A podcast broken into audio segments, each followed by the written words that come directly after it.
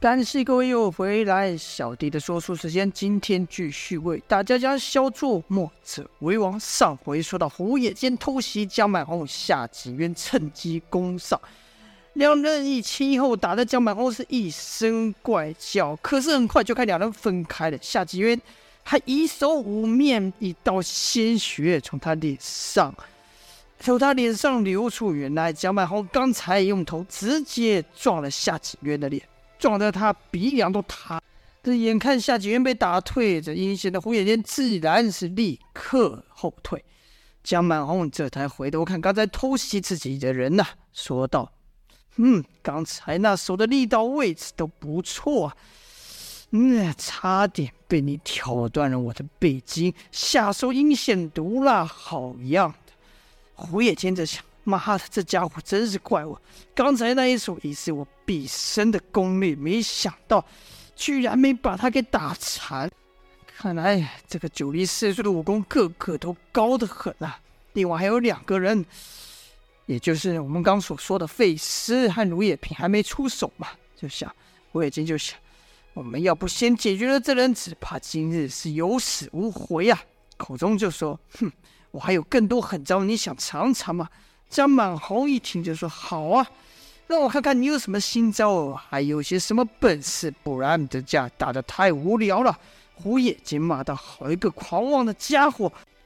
这时候的刚被打退的夏吉渊又再度运起了他的大圆拳，就看他全身上下忽长忽缩，忽长忽缩。江满红看过了，觉得有点失望啊，不再看了。夏吉渊转头对胡野间问道：“你呢？还有什么新招呢？”胡野间就想，他这身硬功单是擒拿手不行啊，还是得配上我刚刚抽筋透骨的打法。正此时，夏吉渊如炮弹般朝江满红冲来，说道：“好狂妄的家伙，就不信打不倒你！”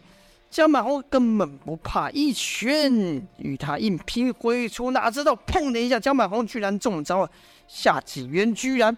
刚刚是出右臂大圆拳的右臂，原本要抄要跟江满红硬拼的，哪知道这时候这招是虚招，就看他右臂突然尽力蜷缩，左臂暴涨啊，凭空卷了一圈，这才打中了江满红。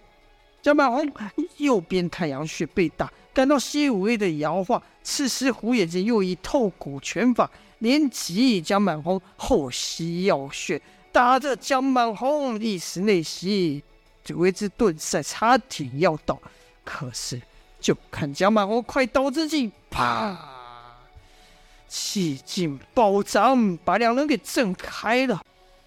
与此同时，江满红又对胡月金说：“你这招不错啊，这是什么功夫？”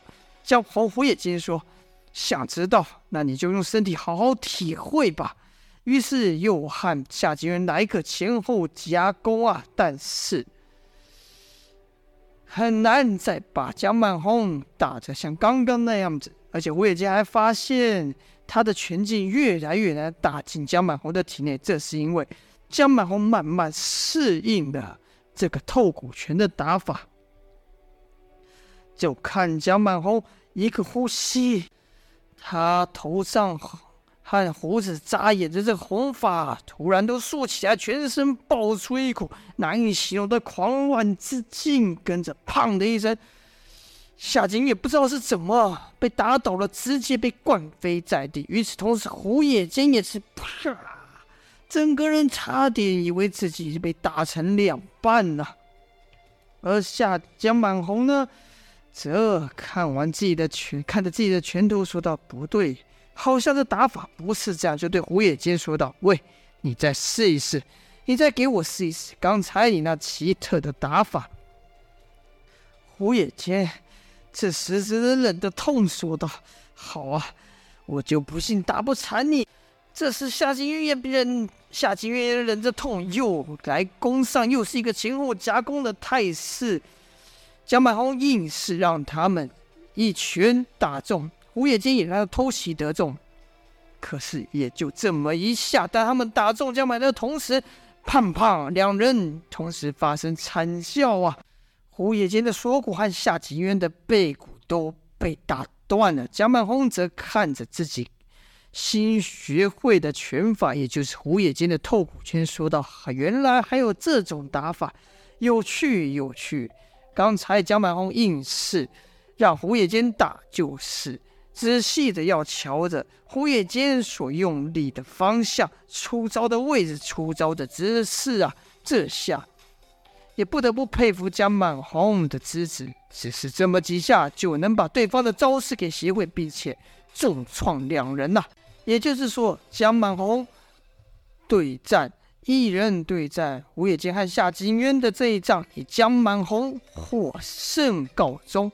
好了，这就是本章的内容了，希望各位会喜欢。今天先说到这边，下播。